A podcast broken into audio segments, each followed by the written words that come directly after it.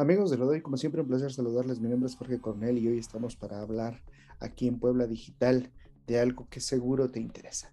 Y en esta ocasión nos referimos a un elemento muy importante. Déjame preguntarte, ¿eres usuario tú del navegador Safari? ¿Tienen tus equipos un sistema operativo iOS?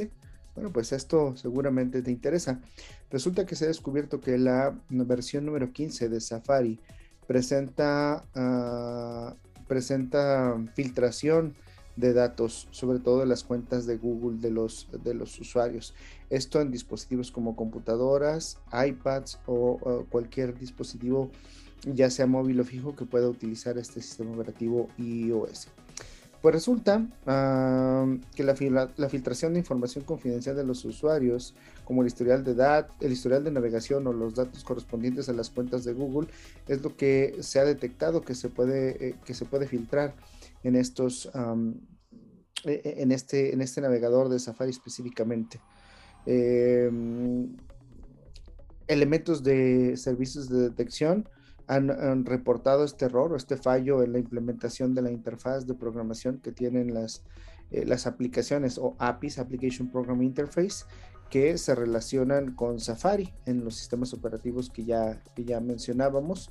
Y bueno, eh, según se explica, esta API estaría violando las políticas eh, del mismo origen, que es un mecanismo de seguridad que restringe la interacción entre documentos o datos, es decir, scripts que se cargan en contenidos de los, de los sitios web, es decir, lo que navegas, los, los datos que pones de repente, sobre todo que están relacionados con Google, podrían filtrarse en este navegador.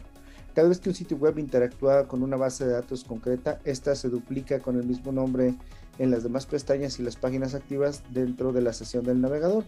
Y aunque está vacía de contenido, pues no obstante, se pueden generar la creación de bases de datos con idénticos nombres y, esto es lo suficiente para que se puedan de ellos duplicar estos datos, extraer los datos como usuarios y cuentas que estén relacionados con, con Google. Entonces, Apple fue notificado de este problema el pasado, el pasado noviembre es decir, noviembre del año pasado, a finales de noviembre del año pasado, diciembre, a inicios de diciembre del año pasado, y ah, hasta el momento no hay una respuesta oficial, es decir, un comunicado oficial sobre este, sobre este fallo. Sin embargo, si ustedes son usuarios de estos equipos, se darán cuenta que ya ha habido algunos cambios, ha habido algunas actualizaciones, no solo de, de, de sistemas operativos, sino de eh, elementos que involucran a este, a este navegador y no dudamos que en estos elementos se estén corrigiendo este tipo de detalles. Por lo pronto hay que ser muy cuidadosos con los datos que compartimos, en dónde los compartimos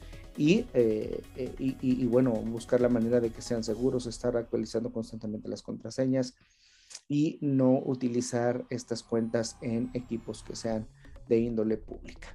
Pues muy bien, hasta aquí lo que tenemos para Puebla Digital en lo de hoy. Mi nombre es Jorge Coronel. Pásalo muy bien. Nos escuchamos la próxima.